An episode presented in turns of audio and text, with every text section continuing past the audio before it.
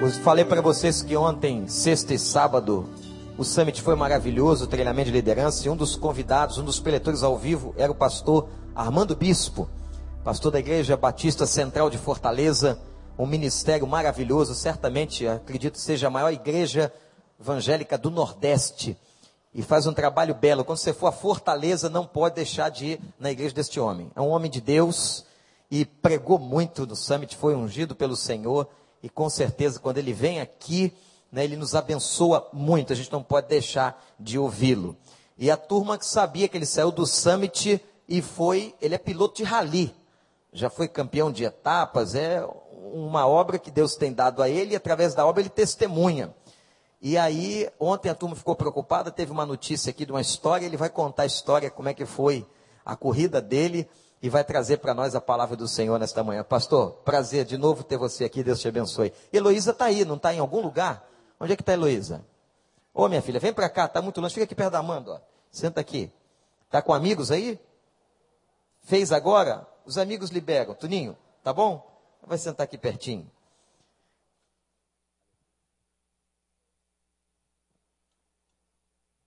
Amados, um bom dia na paz de Jesus. Bom, essa história de, de, de rali é sempre uma história off, mas a turma acaba sabendo, né? Pastor também é gente, né? Gosto de jogar futebol, acordo 5 horas da manhã para jogar bola, faço minhas corridinhas, né?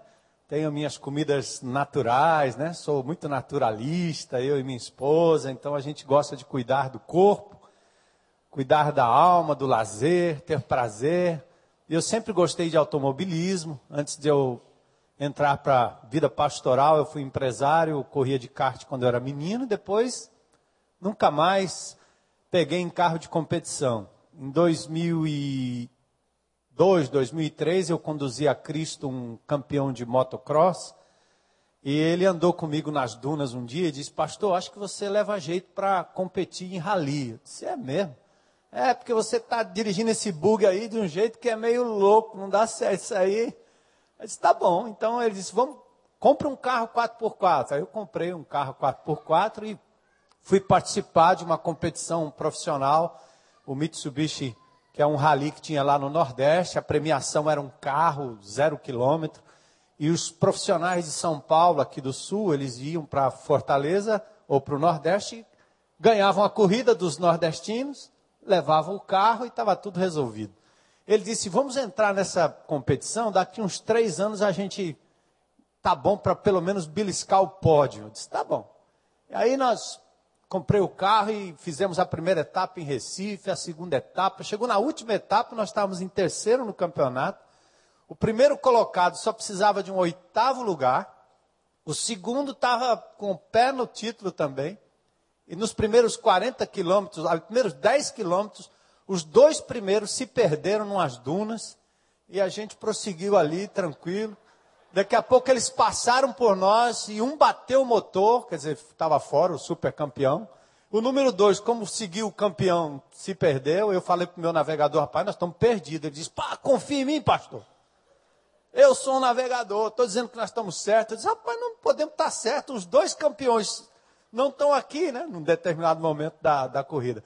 E o terceiro colocado parou no posto para reabastecer, o carro era a gasolina, botaram diesel. O que aconteceu? Nós ganhamos o campeonato. É. Ó, oh, disputar com pastor é meio complicado, não é não? Eduardo Souza Ramos, o pessoal da Mitsubishi, queria saber quem era esse cara que ganhou desse jeito a, a TR4, que na época foi, inclusive, nós consagramos o carro ao Senhor e ajudou para, dedicamos para a construção das unidades da, da, de, de crianças lá na nossa igreja.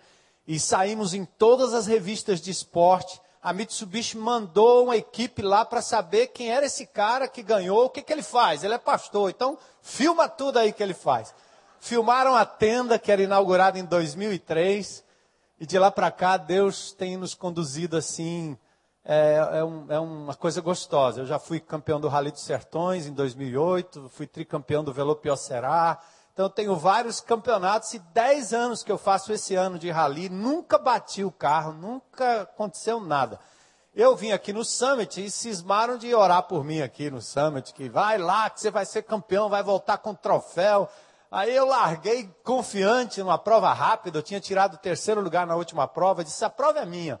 Meu concorrente direto, que aliás era esse amigo que eu levei a Cristo, estava com outro piloto, com 10 metros de prova quebrou o câmbio. Aí eu saí confiante, isso hoje é meu. Com 800 metros, eu estava tão rápido, tinha uma curva lá que eu acho que eu não ouvi, estava tão empolgado, não ouvi meu navegador cantar a curva para a direita e acabei saindo fora e a gente desliza e o carro deu umas três cambalhotas lá. E eu saí inteiro, porque o carro é muito protegido, né? Tem toda uma gaiola de proteção, o padrão é FIA, CBA, a gente tem todo o equipamento, não acontece absolutamente nada, a não ser meu óculos que bateu aqui. Então, já que o pastor pediu para eu contar, eu quero só dizer que para mim é uma história de milagres, principalmente eu, eu não uso o evangelismo para disfarçar o fato de que eu sou homem, preciso de prazer, de brincar, de pular, como um eterno menino que eu sou, né? Eu gosto de aventura, minha esposa também. Então eu não uso o evangelismo como uma desculpa, não.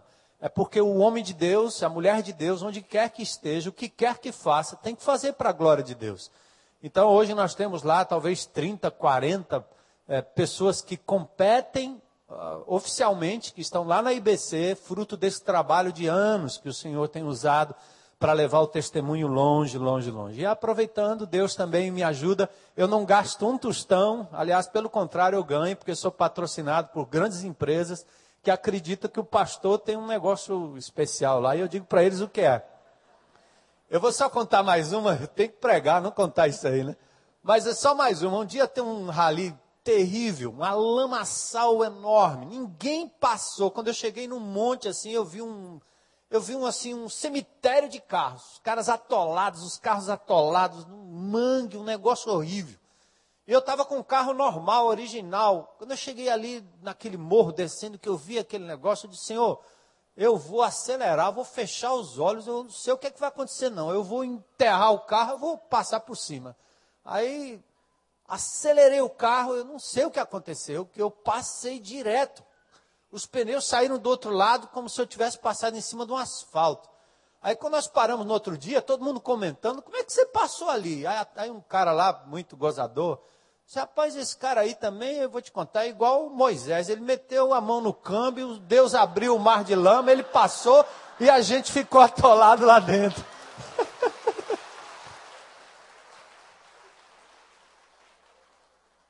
Então, orem por mim. Eu não sei até quando Deus vai permitir isso, mas eu acho que essa foi uma lição também para me humilhar e saber que Deus faz quando Ele quer, como Ele quer e não como eu quero. Vamos abrir em Gálatas capítulo 6. Eu gostaria de compartilhar esse texto, que é um texto muito interessante que tem tudo a ver com o que foi dito hoje por esse jovem, um testemunho breve aqui que foi dado, mas muito profundo da igreja em pequenos grupos. É o que nós somos lá em Fortaleza hoje. Eu lancei um alvo para 2012. É um alvo impossível, mas é alvo, está na cabeça de todo mundo. Eu quero ter um grupo pequeno em cada, em cada quarteirão de Fortaleza. Eu disse para o pessoal, gente, nós somos hoje talvez 400 grupos pequenos, nós vamos triplicar isso aqui o ano que vem eu queria ter um grupo pequeno para cada bar, cada boteco. Mas o cearense continua fazendo das calçadas os bares, né? Põe cadeira, põe mesa e ficam lá servindo cachaça e o povo conversando, batendo papo. Eu disse, ah, eu quero ter lares abertos para acolher essas pessoas, para que eles possam ter um lugar para conversar, mas para serem ministrados pelo amor de Jesus. Então, nós estamos nesse empreendimento para o ano que vem talvez chegarmos a mil ou mais de mil grupos pequenos. Gálatas capítulo 6, versículos 1 a 5. Irmãos, se alguém for surpreendido em algum pecado, vocês que são espirituais deverão restaurá-lo com mansidão. Cuide-se, porém, cada um para que também não seja tentado. levem os fardos pesados uns dos outros, e assim cumpram a lei de Cristo. Se alguém se considera alguma coisa, não sendo nada, engana-se a si mesmo. Cada um examine os seus próprios atos, e então poderá orgulhar-se de si mesmo, sem se comparar com ninguém, pois cada um deverá levar a própria carga. Verso 2 de novo. Levem os fardos pesados uns dos outros e assim cumpram a lei de Cristo. Senhor, abre o nosso coração, a nossa mente, o nosso interior para receber a tua palavra como um solo fértil, que ela entre como uma semente poderosa que germine e nos faça mais sensíveis, Senhor, e que nos ensine também a traduzir as verdades bíblicas em atos palpáveis de amor e de misericórdia pelas pessoas que estão ao nosso redor. Faz isso, Senhor, nessa igreja tão amada. Te agradeço pelo privilégio de estar aqui neste lugar te louvo pela vida dos pastores, esposas, líderes, enfim, por todo esse rebanho nesse lugar. Pedindo isso em nome de Jesus. Amém. Amém. Aliviando os fardos pesados. Bom, sofrimento humano é uma realidade de difícil compreensão. Cada dia aumenta o número de pessoas que sofrem e se sobrecarregam com fardos que desafiam a própria resistência humana. O sofrimento humano tem como causa maior, a gente sabe, é a desobediência do homem a Deus, desde o início. Isso trouxe alienação ao próprio homem, alienação na sua relação com a natureza. Paulo diz que a própria natureza geme, o sistema todo geme, a natureza está clamando. Ninguém deveria entender mais de ecologia do que os crentes em Cristo Jesus. Porque a palavra de Deus diz como a natureza geme, sofre esperando a redenção dos filhos de Deus. Então a própria natureza carrega esse fardo e cada ser humano da mesma forma. Ofensa, insensibilidade, abandono, desilusão, separação, morte, drogas, isso está ao nosso redor, está dentro da nossa própria casa e às vezes em nós também. Qual é a solução do homem? A solução do homem é revida, mata, vá para a droga, para o vício, vá para a noite, vá para a gandaia, como diz o cearense. Aliás, eu, eu, eu, tenho uma visão, porque eu vim do mundo e me converti aos 17 para 18 anos de idade, tendo experimentado a droga, a boemia, a música, o futebol e tudo, a revolta de um adolescente, de um jovem. Eu entendo que quando eu falo em bares, eu acho que o bar é um grupo pequeno do inimigo. E eu não acho que as pessoas vão até lá para beber cachaça. Eu acho que as pessoas bebem como uma forma de aliviar o fardo, a carga, a tristeza, a luta, a decepção. Às vezes são pessoas boas, de índole boa. Desesperados com a vida, eles vão para o vício e para a droga, como eu ia quando era jovem. E meus amigos, eu os conhecia. Nós temos trabalhos fortes lá em Fortaleza, nos presídios. Eu entro normalmente em presídios, falo com pessoas drogadas. Eles estão lá os domingos na igreja, a gente encontra com esse povo lá. E são pessoas normais, às vezes pessoas na rua, indigentes que estão deitados nas calçadas. Muitos são professores, outros são administradores que no momento de desilusão não encontraram um braço amigo, mas encontraram na bebida e na cachaça uma forma de, de esquecer tudo aquilo e encontram naqueles que também buscam na bebida e na droga o alento, a parceria, a cumplicidade. As festas, a mesma coisa. O que nós estamos vendo hoje no grande Rio de Janeiro, na grande Fortaleza, esse êxtase de festa, essa coisa é um, é, um, é uma espécie de, de, de, de, consultório mundial para esse povo extravasar e o problema é que não resolve. E precisa de um final de semana, depois outro final de semana, é um baseado, outro baseado, é uma carreirinha, outra carreirinha, é, um, é uma pedra, outra pedra, e assim vai. É uma música, outra música, é um show, outro show, é uma droga, outra droga, é uma noite de sexo, outra noite, uma mulher, outra mulher, um homem, outro homem, e assim vai coisa não cessa. porque o homem está buscando satisfazer os seus próprios desejos em algo muito rasteiro e não conhecem aquilo que nós conhecemos, o amor de Deus, o poder de Deus, a paz de Deus, a restauração que existe no Senhor. Vocês se lembram de Mateus 11, 28? Quando Jesus diz então a todos nós e ao mundo inteiro: Venham a mim todos os que estão cansados e sobrecarregados, e eu lhes darei descanso, ou eu vos aliviarei. Presta atenção nessa, nesse texto e nesse apelo de Jesus. A, a pergunta é: você acredita nisso? Será que nós acreditamos de verdade que Jesus, que Jesus está dizendo? Vinde a mim, vocês que estão cansados e sobrecarregados, desiludidos, frustrados, machucados. E Jesus diz: Eu vos aliviarei. Bom, o fato é que crer nisso só crer não alivia o fardo que pode estar pesando sobre você. Além de crer, é preciso compreender como esta promessa se concretiza em nós. Nós temos que tomar cuidado, como crentes em Cristo Jesus, para a gente não usar frases de efeito, tapinha nas costas. No momento do meu acidente, quando eu estava lá de, quase de cabeça para baixo, não adianta alguém chegar lá e dizer assim: Ô, oh, Jesus é contigo, Deus te abençoe, que maravilha, o livramento. Amém, irmão? O Senhor é poderoso. Não. Algo tinha que ser feito por mim. Quanto cuidado da equipe médica que chegou imediatamente foi muito além de um tapinha nas costas ou de frases de efeito. Era o que eu menos precisava ouvir naquela hora.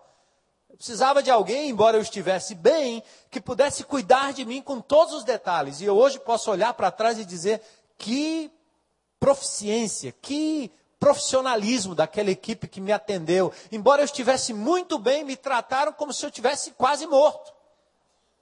É interessante isso. Nós, como crentes em Cristo Jesus, aprendemos ao longo dos anos algumas frases de efeito que às vezes não admitem nem que o indivíduo esteja de fato doente e nem admite que haja uma intervenção real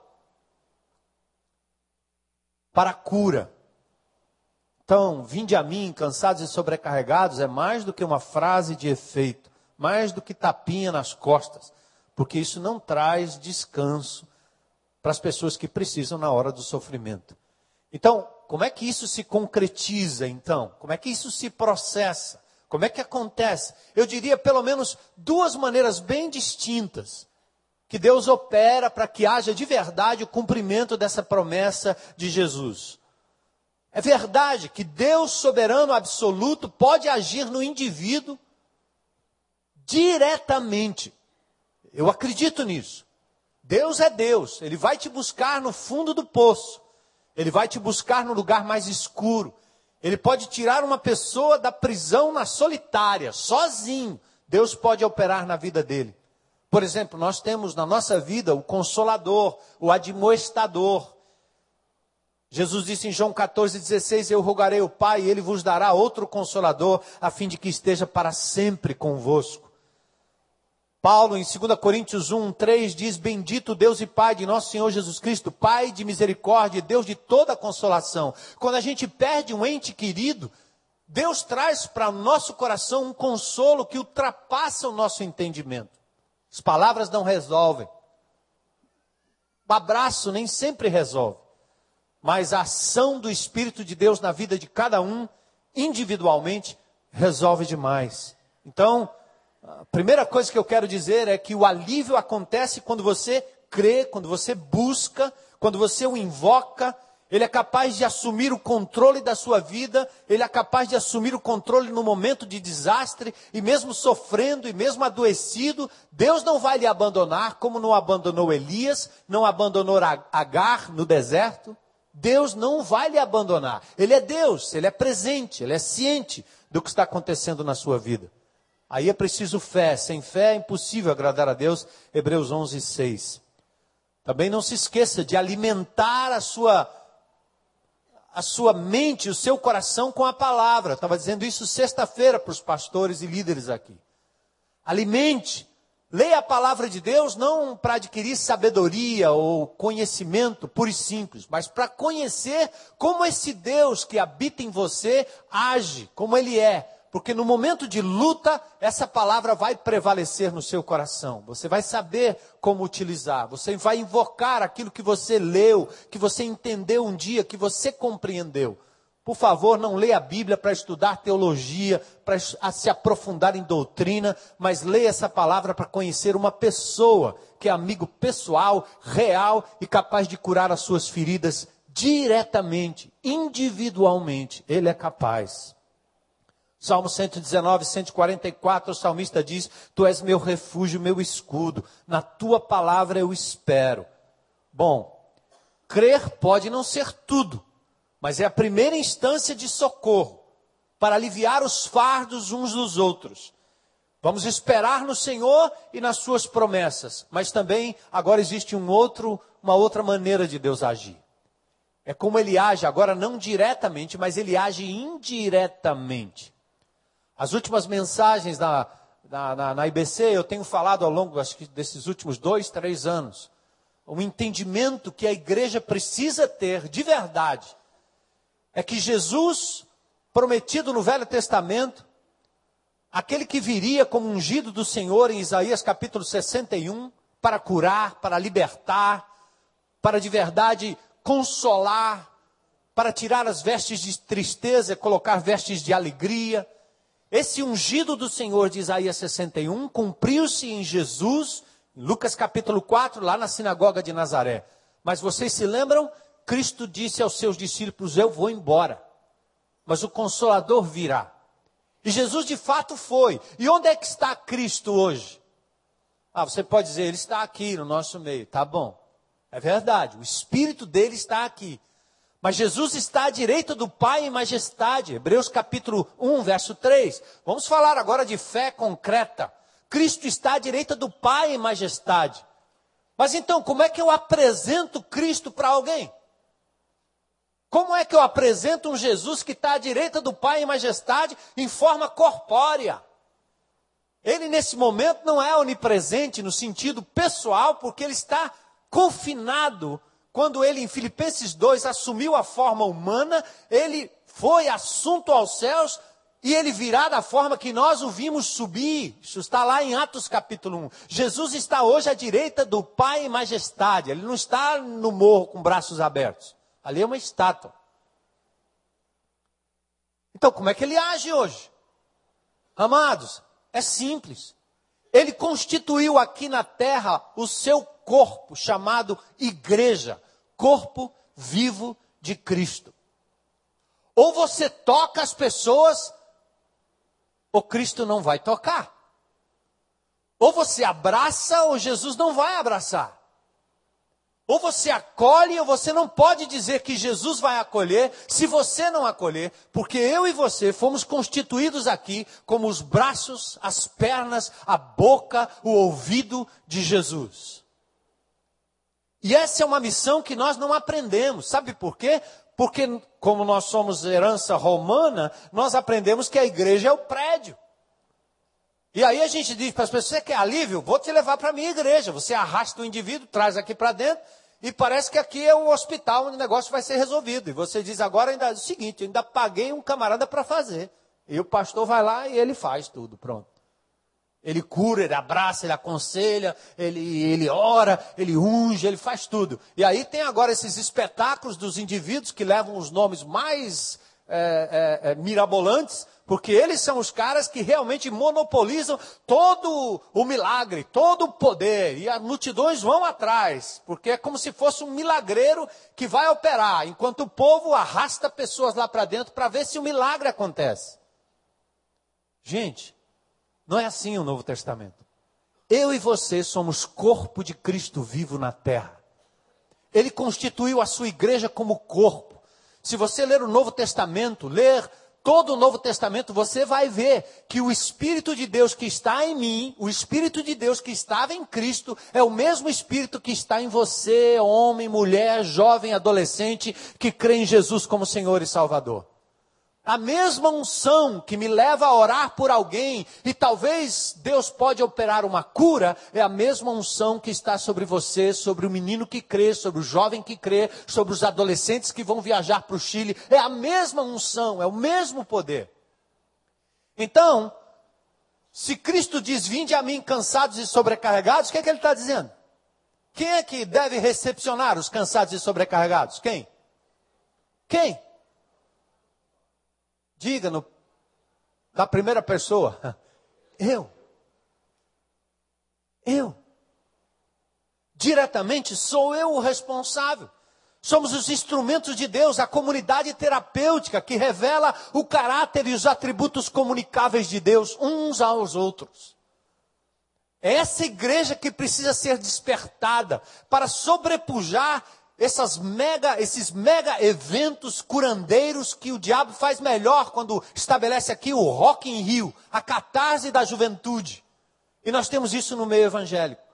Enquanto isso, nós vamos, num certo sentido, povoando as páginas da nossa imprensa com os escândalos, porque dependemos de um evangelho que depende de meia dúzia de milagreiros enquanto o corpo de Deus, o povo de Deus, o corpo de Cristo, cheio do Espírito, disponível, se recusa a sair pelos vales, pelos condomínios, pelas empresas, por onde quer que o Senhor os envie, para fazer diferença, para ser o braço, a mão, a boca, o ombro de Jesus.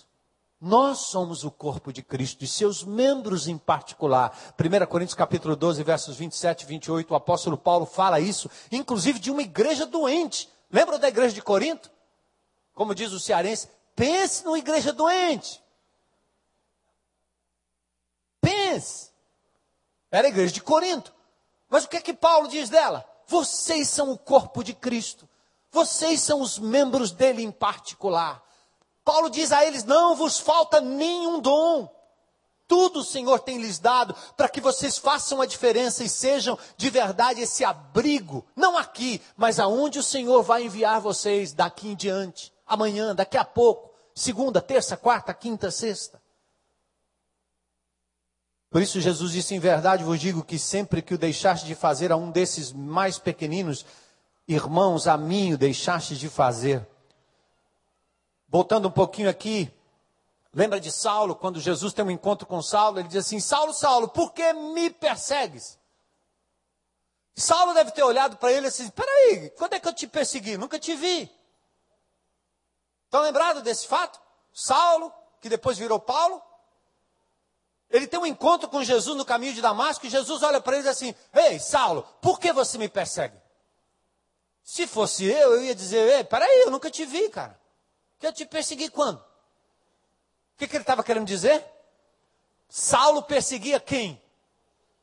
A igreja de Jesus. Quando você persegue a igreja, você persegue o próprio Senhor, porque nós somos a encarnação permanente de Jesus na terra. Nós somos o corpo dele aqui na terra. E aí, outros textos nos ensinam isso também. Mas vamos em frente. Exemplos que são privados de convívio familiar. Salmo 27, 10. O slide 10 aí, isso, turma. O que é que diz o Salmo? Se meu pai e minha mãe me desampararem, o Senhor o quê? E aí, como é que isso funciona? De novo. O Salmo 68, 5 diz que Deus é o pai dos órfãos e juiz das viúvas, Deus em sua santa morada, ele faz com que o solitário more em família. Mas como é isso? É. Diz em Tiago 1,27 que a religião pura e sem mácula para com Deus é visitar e suprir as necessidades dos órfãos e das viúvas nas suas tribulações.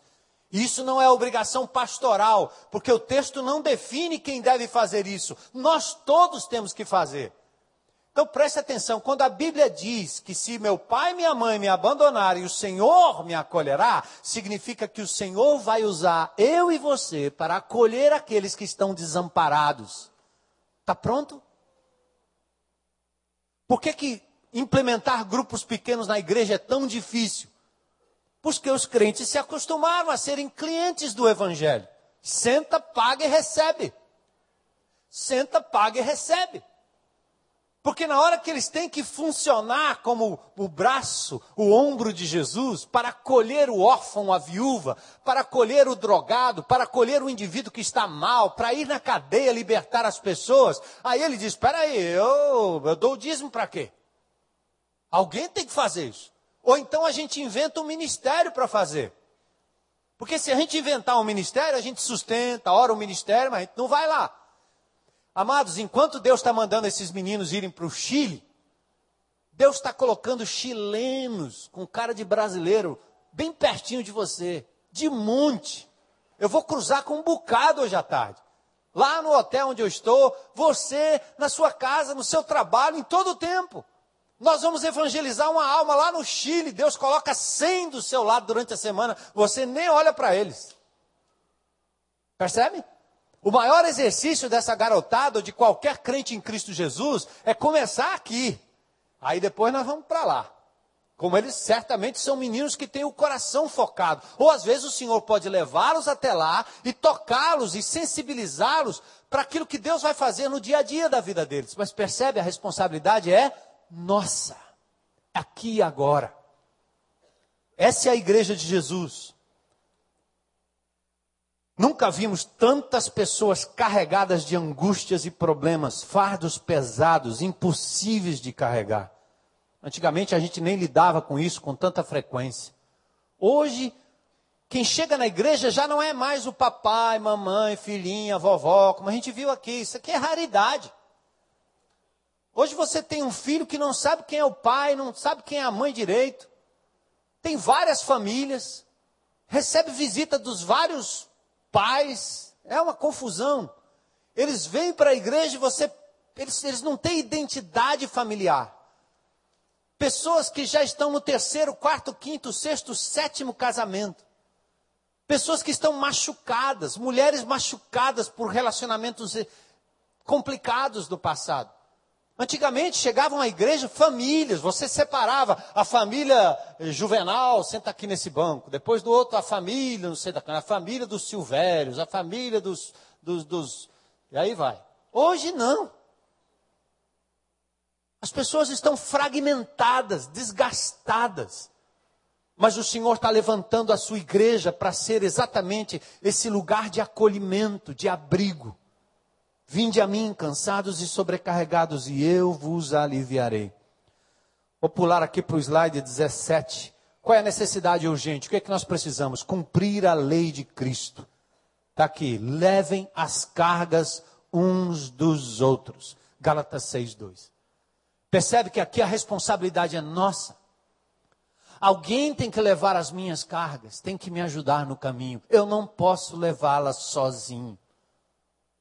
Você precisa estar disposto a fazer isso que é imperioso levar as cargas uns dos outros. Nem todo sofrimento decorre de uma atitude pecaminosa, mas há muito sofrimento quando estamos fora da vontade de Deus.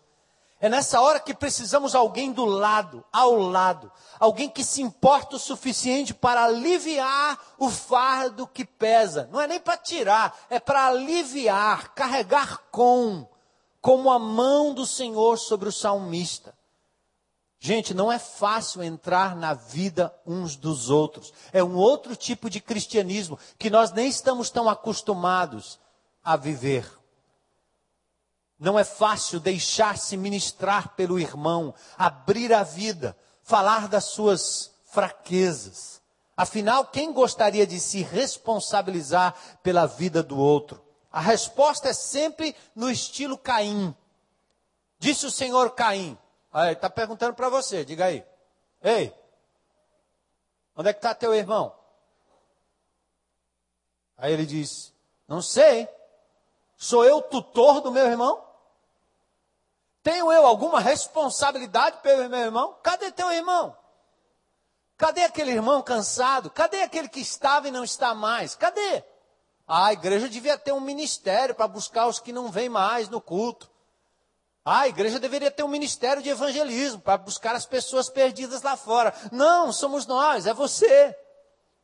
Não faça como Caim, sou eu tutor do meu irmão. Tenho lá alguma coisa a ver com meu irmão? Sei lá. Abel, quem é Abel? Abel? Ah. Uma das maneiras de aliviar as cargas uns dos outros é a participação no processo de correção, até no processo de correção daquele que é, antes de tudo, meu irmão em Cristo, parte da família a qual eu pertenço. Quando o irmão erra, você erra. Quando o irmão peca, nós pecamos. Quando o irmão cai, nós caímos. Aí vem a nossa corresponsabilidade na restauração do irmão. Por isso que Gálatas 6:1 é tão precioso. Vou passar correndo aqui nesse texto para a gente ver. Paulo escreve aos Gálatas para alertá-los quanto ao perigo de um outro evangelho. Gálatas 6, aliás, Gálatas 1, 6 e 9. Não existe aperfeiçoamento na força da carne. Obedecer rituais e regras também não resolve e não, não provoca mudança interior. A tentativa de guardar preceitos da igreja, do evangelho, também não resolve.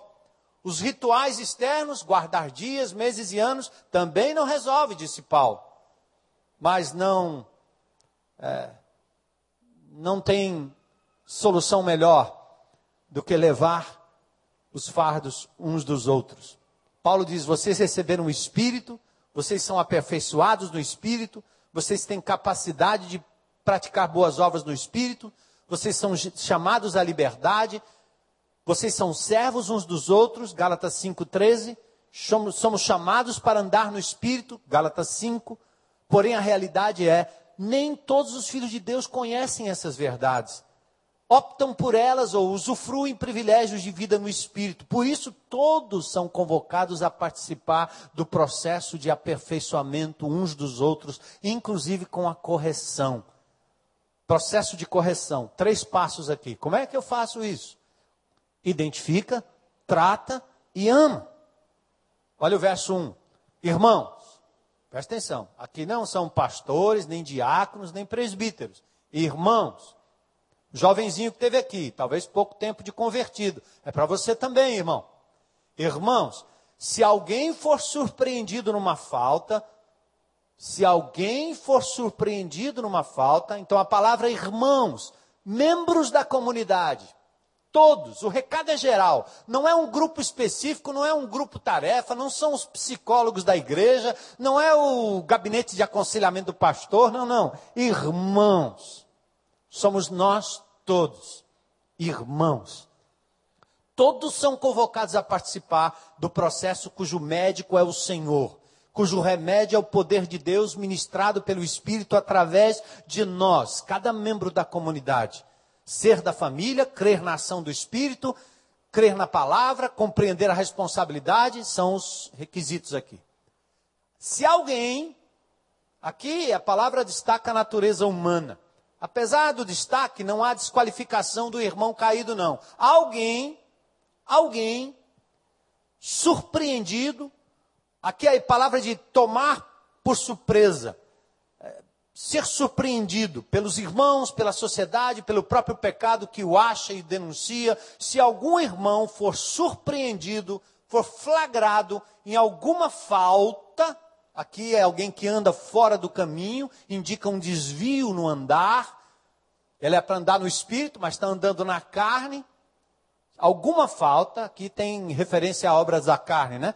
Prostituição, impureza, lascívia, idolatria, feitiçaria, inimizade, porfia. Paulo já fez uma lista enorme aí. Ciúmes, iras, discórdia, dissensões, facções, invejas. O que, que é para fazer?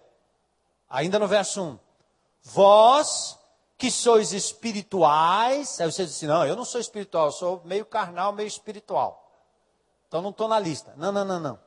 Vocês que têm o espírito, ninguém escapa. Todos nós, qualquer que seja o seu nível de vida espiritual, você tem responsabilidade quando surpreende alguém em uma falta, uma falha, alguém que está caindo, se desviando, indo embora do caminho. Estes são os que têm o Espírito, vivem no Espírito, andam no Espírito. Aqui diz o texto: corrija. Corrija, irmão. Você vai ser a mão divina, a vara divina, o cuidado divino, mais do que a vara. Aliás, a palavra corrigir aqui é a palavra restaurar um osso quebrado, consertar redes quebradas. Então o irmão quebrou o braço, não acabe de arrebentar o braço dele. Corrige. A restauração acontece em vários níveis. Corrige o braço quebrado, corrige o problema espiritual. Pode ser com ele mesmo, com Deus, com as pessoas envolvidas, com a comunidade, com a sociedade. Aqui a correção é um tipo de confrontação não seja omisso, nem seja indiferente, meu amado. Você é o braço de Jesus para ajudar esse irmão. Corrija, corrija. O pai corrige a quem ama. O irmão corrige quem ama. O seu amor pelo irmão não te pode deixar omisso e vendo ele se desviar ou fazer algo errado e simplesmente não fazer nada. Por isso que os PGs são tão importantes, porque nós conseguimos seguir a vida de alguns irmãos mais de perto. Corrige, corrige. Quando alguém vem falar comigo no telefone, pastor, olha, flagrei um irmão lá em problema, ele estava não sei aonde. Eu disse, você falou com ele? Não. Eu disse, por que você está falando comigo? Cara, você falou com ele? Não, não falei. Por que é que você está falando comigo? É fofoca. Você não sabe o procedimento? Mateus 18, vai lá, fala com ele. Se não resolver, você vem, pode falar comigo, ou fala com outro irmão. Quem é o grupo pequeno dele? Quem é o líder dele? Quem é o. Pronto, vamos lá. É nossa obrigação. Então, corrige. Agora, corrige em amor. Amor determina a motivação e o modo como vamos tratar. O amor cobre uma multidão de pecados. 1 Pedro 4, 8. O exercício do amor aplica esse amor perdoa, perdoador de Jesus. O pecador é perdoado. Tiago 5, 19 e 20, meus irmãos, se algum dentre vós se desviar da verdade e alguém o converter, sabei que aquele que converte o pecador do seu caminho errado, salvará da morte a alma dele e cobrirá uma multidão de pecados. Irmãos, nós somos esses aí. Essa suate do Senhor, esse bope de Deus. Vamos atrás dos caras que estão errados. Mas não para matar, não para prender, mas para curar. Colocar uma tipóia no bracinho dele. É, a dor já está lá, não precisa bater mais, não. Não precisa corrigir, não precisa gritar, não precisa dar biblada na, no braço dele, vai doer mais. Ele já apanhou, Deus já cuidou dele, já está apanhando quando ele está se desviando. Vá com amor e traga ele de volta, com espírito de brandura, diz o texto. Olha aí, como é que eu corrijo? O exemplo de Jesus, ele disse: Eu sou manso e humilde de coração, e é por isso que vocês vão encontrar descanso para vossas almas. Porque Jesus não vai lá censurando a mulher adulta, ele não vai censurando a mulher samaritana, ele ama, ele fala com ela.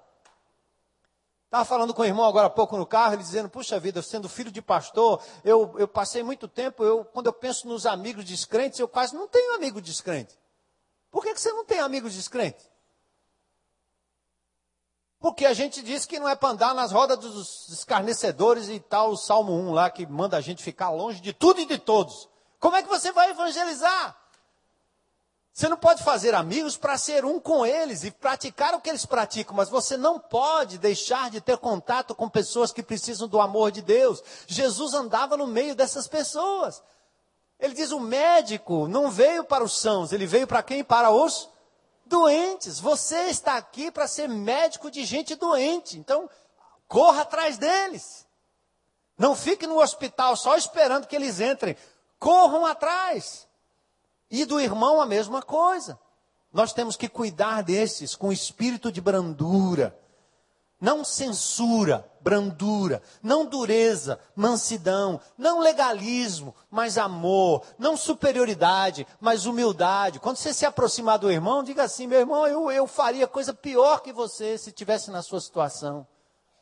A minha estrutura é pior do que a sua, meu irmão. Pela graça, eu estou aqui só pela graça. Vem para cá, vem comigo, eu vou te abraçar porque eu te entendo. Eu sei como eu sou frágil, eu entendo você. Vamos comigo. Antigamente não, a gente queria logo é censurar, botar o um nome na, na, na, no negócio, anunciar publicamente, a primeira coisa que a gente queria fazer. Tem gente que pergunta, pastor, por que, que o senhor corrigiu aquele publicamente e aquele outro não? Como é que é? O que, é que você quer que eu faça, meu? Uma degola dominical aqui? Não, amado. Cada caso é um caso. Espírito de brandura. Vamos lembrar que regra sem relacionamento produz rebeldia. Você precisa amar para poder corrigir. Você precisa amar alguém primeiro, antes de ganhar o direito de poder corrigi-lo. Se você não ama seus filhos e quer dar correção no final do dia, quando você nunca olhou nos olhos, quando você nunca brincou, quando você nunca amou, que direito você tem? Quando você corrige sem o relacionamento, você gera no coração do outro rebeldia. Então, amados, a vida em grupo pequeno é assim. Como a gente ama os irmãos, como a gente conhece a vida, como a gente ministra uns, uns, uns aos outros, aí na hora do puxar a orelha, você tem o direito até de puxar com um pouquinho mais de força. Porque ama. Quanto mais você ama, mais direito você tem, talvez, de dar um puxãozinho um pouco maior. Né? E às vezes só o olhar constrange. Meu relacionamento com minhas filhas foi assim: o olhar do pai, esse olhar, pai. Não precisava dizer nada, era só olhar. Constrangimento. É. E é assim que Deus faz com a gente também. Cuidado, verso 1 ainda. Guarda-te para que não sejais também o quê? Tentado. Olha o que Deus está dizendo. Quando você corrige o outro, toma cuidado, porque você também é frágil e também pode cair no mesmo tipo de tentação e talvez outra. A fragilidade do ser humano, mesmo aquele que é espiritual. Qualquer um de nós está sujeito. Cuidemos-nos e tratemos do modo como gostaríamos de ser tratados. Se a atitude corretora for carnal, nós mesmos estaremos incorrendo no pecado que censuramos. Cuidado com frases do tipo: eu não faria tal coisa. Ou então, bem feito, viu no que dá? O crente, quando vê o outro caindo no buraco, logo pensa que o cara caiu em pecado. Esse pastor capotou, ele deve ter cometido um pecado horrível. É para ele estar tá pregando de manhã, de tarde e de noite. Não é não? Por isso que eu gosto de falar dessas coisas bem abertas. Eu falo lá na igreja isso tudo bem aberto. Bem aberto, é isso mesmo. Eu tropeço, eu caio, eu erro. Deus me dá, a hora ele tira. E não é assim? E eu vou ficar procurando pecado na minha vida todo tempo? Você acha que é só isso? Tem nada a ver, gente. Vamos amar as pessoas. Se há pecado, vamos tratar como pecado. Se há um incidente de percurso, né, irmã? Pegou fogo? Quem é que tem que pegou fogo? Pegou fogo. Mas Deus está querendo cuidar, amar, e na circunstância adversa ele vai chegar perto, vai consolar, vai abraçar, vai te dar vitória, né? Glória a Deus. Tem uma comunidade que abraça, que ama, que chega junto. É assim, cumprir a lei de Cristo. Bem feito. Ou então dizer assim, bem que eu suspeitava que esse negócio não ia dar certo. Então, é legalismo puro, ao invés de chorar com o outro. Então, resumindo aqui, para a gente terminar. Cumprindo a lei de Cristo, verso 2, é o meu desafio maior para essa igreja. Vocês entenderam? O Espírito de Deus prometido para Jesus, lá em Isaías 61, diz que o Espírito estaria sobre nós. Eu vou terminar lendo esse texto para fazer, fazer, fazer, fazer, fazer, a unção sobre nós para fazer, fazer, fazer, fazer em prol do outro. O Espírito foi esse que foi encarnado na pessoa de Jesus e ele praticou e exemplificou tudo isso no poder do Espírito Santo. E agora ele está à direita do Pai em majestade, Hebreus 1:3. Ele voltará um dia para nos buscar, estabelecer o seu reino de justiça. Mas enquanto ele está lá, ele agora diz que nós faríamos obras até maiores do que aquelas que ele fez. Ele agora deixou o seu corpo vivo aqui na terra. Somos eu e você. Somos eu e você. Por favor, não encolham os braços. Por favor, não retenha suas pernas, sua boca de falar do amor de Jesus. O inimigo de Deus está ganhando terreno nessa cidade, nesse país.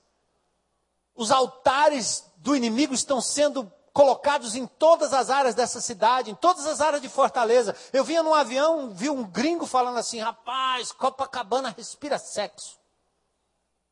Eles dizem isso de Fortaleza. Mas nós estamos lá numa cruzada em Fortaleza, olha, porque eu quero que aquele povo, quando chegue para a Copa do Mundo lá, eles percebam que tem um Espírito de Deus operando ali tem gente que está acolhendo, amando, abraçando. Nós vamos colocar gente em cada esquina daquela cidade para assim amar e ser o braço de Jesus. A hora que eles caíram no chão, a gente segura. A hora que eles estiverem lá num lugar mais escuro, a gente vai lá e agarra. Traz, abraça, serve, dá um copo d'água, ama e vai falar do amor de Deus para eles.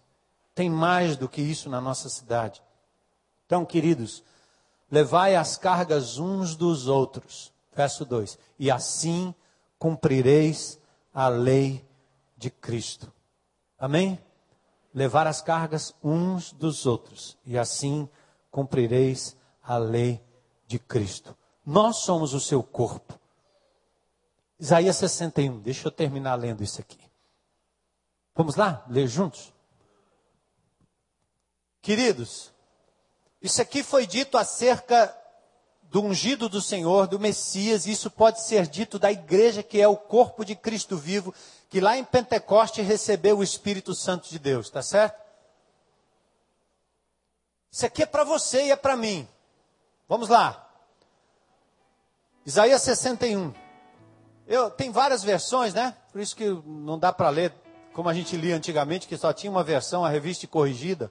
Agora tem a revista não corrigida, corrigida, descorrigida. Não dá mais para ler nisso. Mas acompanha aí. É para você, tá certo? O Espírito do soberano Senhor está sobre mim. Porque o Senhor ungiu-me. Para quê? Olha os verbos. Para levar boas notícias aos pobres. Enviou-me para cuidar do que, dos que estão com o coração quebrantado. Anunciar liberdade aos cativos e libertação das trevas aos prisioneiros, para proclamar o ano da bondade do Senhor, o dia da vingança do nosso Deus, que virá, mas antes anuncia a bondade, para consolar todos os que andam tristes, dar a todos os que choram em Sião, e aqui a gente pode colocar na barra, no rio, em fortaleza, uma bela coroa ao invés de cinzas óleo de alegria ao invés de pranto, manto de louvor ao invés de espírito deprimido. E aí, sabe o que vai acontecer? Eles e nós serão chamados carvalhos de justiça, plantios do Senhor para a manifestação da sua glória. Amém? Olha o que eles vão fazer. Nós vamos fazer com estes que virão. Eles reconstruirão as velhas ruínas restaurarão os antigos escombros, renovarão o que? As cidades arruinadas que têm sido devastadas de geração em geração. Aleluia. Gente de fora vai pastorear os rebanhos de vocês, estrangeiros trabalharão os seus campos e vinhas, mas vocês serão chamados o quê? Sacerdotes do Senhor, ministros do nosso Deus. Aleluia. Glória a Deus somos nós, sacerdotes e sacerdotisas do Senhor. Aqui, ó, uma sacerdotisa do Senhor, uma sacerdotisa do Senhor, um sacerdote do Senhor, amém? Sacerdotisa do Senhor, outro sacerdote, outro sacerdote, sacerdotisa do Senhor, sacerdote do Senhor, amém? Jovens, velhos, crianças, todos, sacerdotes do Senhor. O irmão pode ir lá e liberar, libertar vai fazer mais milagre do que o apóstolo fulano de tal aí. Esse aí eu não sei não, mas esse aqui eu sei. Tem o Espírito do Senhor. Vai passando por aí, meu irmão. A hora que for, ora. Ora, ora. Outro dia eu vinha num carro aí com o irmão que estava me trazendo, aí um bêbado saiu lá e ficou na frente do carro. Não deu tempo, porque a hora que eu, eu fui descer para orar por ele, os caras do, do lado acharam que eu ia dar nele, ó. Aí ele saiu correndo, não deu, não deu tempo. Eu queria ir lá dar um abraço nele. Minha esposa disse que eu gosto de bêbado, né? Eu ia dar um abraço nele, orar, o Senhor te liberta em nome de Jesus, que eu sou um sacerdote como o irmão é. Sai por aí fazendo isso, meu irmão. A Barra, o Rio de Janeiro, nunca mais será o mesmo. Quando os crentes em Cristo saírem desse lugar aqui e chamar a igreja de igreja, templo de templo, Espírito do Senhor sobre vocês, amém? Mesmo poder que tem aquele baixinho que tem poder de base aquele homem. Mas ele tem igual que você tem, viu? Mesma unção, mesmo poder. Ajuda ele. Vamos ajudar o nosso pastor, né? Não coloca os fardos tudo sobre ele, não. E nem manda sobre Jesus lá, porque ele está no trono, na glória. Ele deixou a gente para fazer. Vamos sair por aí fazendo isso em nome de Jesus. Amém? Levar as cargas um dos outros e assim cumprireis a lei de Cristo. Glória a Deus. Deus abençoe. Eu queria só dizer uma palavra antes de nós sairmos. Agradecer muito a Deus, que Deus tem tido tanta misericórdia de nós e falado com a gente a cada domingo. Você concorda comigo? Louvar a Deus pela vida do pastor Armando. Essa mensagem, como a gente tem feito, vai para a internet. Eu queria que você ouvisse essa mensagem mais umas 200 vezes. Para que algumas, algumas dessas vezes, pelo menos, o Espírito do Senhor colocasse isso na nossa cabeça. De que nós somos o corpo de Cristo. Que a igreja é a ação do Senhor na sociedade. Que nós cuidamos uns dos outros. É isso que a gente tem pregado com toda a força da alma aqui. Sabe, gente, ali, ali fora, lá na porta, quando eu estou abraçando, dando um bom dia em nome da igreja, algumas pessoas, sempre alguns chegam para mim e me trazem uma listinha. Pastor, esse aqui está doente. Pastor, esse aqui está afastado. Pastor, esse aqui está tá passando problema. Pastor, vocês acham mesmo que eu dou conta? Vocês acham mesmo que um homem só, ou cinco ou sete, tem oito pastores aqui, dão conta? Aí alguém diz assim: ah, então, então fazer uma igreja menorzinha. Mas a ordem para a igreja é crescer. A menorzinha vai ficar grande. Aí você vai para outra menorzinha. Será que não deu para a gente entender que o sistema está errado, que o que foi ensinado talvez não, não foi aprendido adequadamente, ou foi ensinado de maneira equivocada? Nós somos responsáveis. Tem alguém do teu grupo de relacionamento, teu irmão, ou que senta aí, a gente senta mais ou menos nos mesmos lugares. Eu daqui de cima vejo onde cada um mais ou menos senta. Sentamos nos mesmos lugares. Ou esse irmão que sentava do teu lado não está sentando mais, cadê ele? Aquele que está doente, que Deus te despertou e te mostrou que está doente, vai visitar. Aquele que está fraco, vai fortalecer. Está afastado, vai lá. Vai trazê-lo em amor. É isso que os PGs ensinam. É isso que nós temos que aprender como igreja, como corpo de Cristo. Tem gente que ainda, se o pastor Wander não estiver aqui, não vem nem à igreja. Que absurdo. Que absurdo. Isso é um absurdo. Eu sou gente mais pecador que você. Ó, qualquer dia eu vou morrer, se você não sabe. E se eu morrer antes de você, você não vem mais, né? Ou vai querer ir pro céu agarrado na minha na minha orla? Absurdo. Ah, porque a pregação dali é diferente. O Senhor continua falando. O Senhor não usou só um profeta na história. Olha esse homem aqui. E tantos homens que passam por esse púlpito que são ungidos do Senhor. Gente, muitas vezes nós estamos com o entendimento de igreja completamente errado. E é isso que nos últimos anos a gente tem trabalhado aqui. Para tentar mostrar e levar a cada um que todos nós somos corpo de Cristo. Todos nós temos o mesmo espírito, todos nós temos dons, todos nós recebemos um ministério. Todos nós somos embaixadores de Cristo. Temos que sair. Temos que fazer nossa parte. Não se iluda achando que um homem só ou que meia dúzia vão dar jeito. Os doze não deram conta. Precisou mandar mais um montão, mais 70. Tá? E depois disse assim: ó, vai todo mundo. Ide. Vão todo mundo. Vão vocês. Pelo mundo, fazendo discípulos, batizando, ensinando. Vai todo mundo. Deu para entender? Então vá em paz. Está sentindo falta da oração final, né? Pode fazer no corredor, faz a sua. Vai em paz.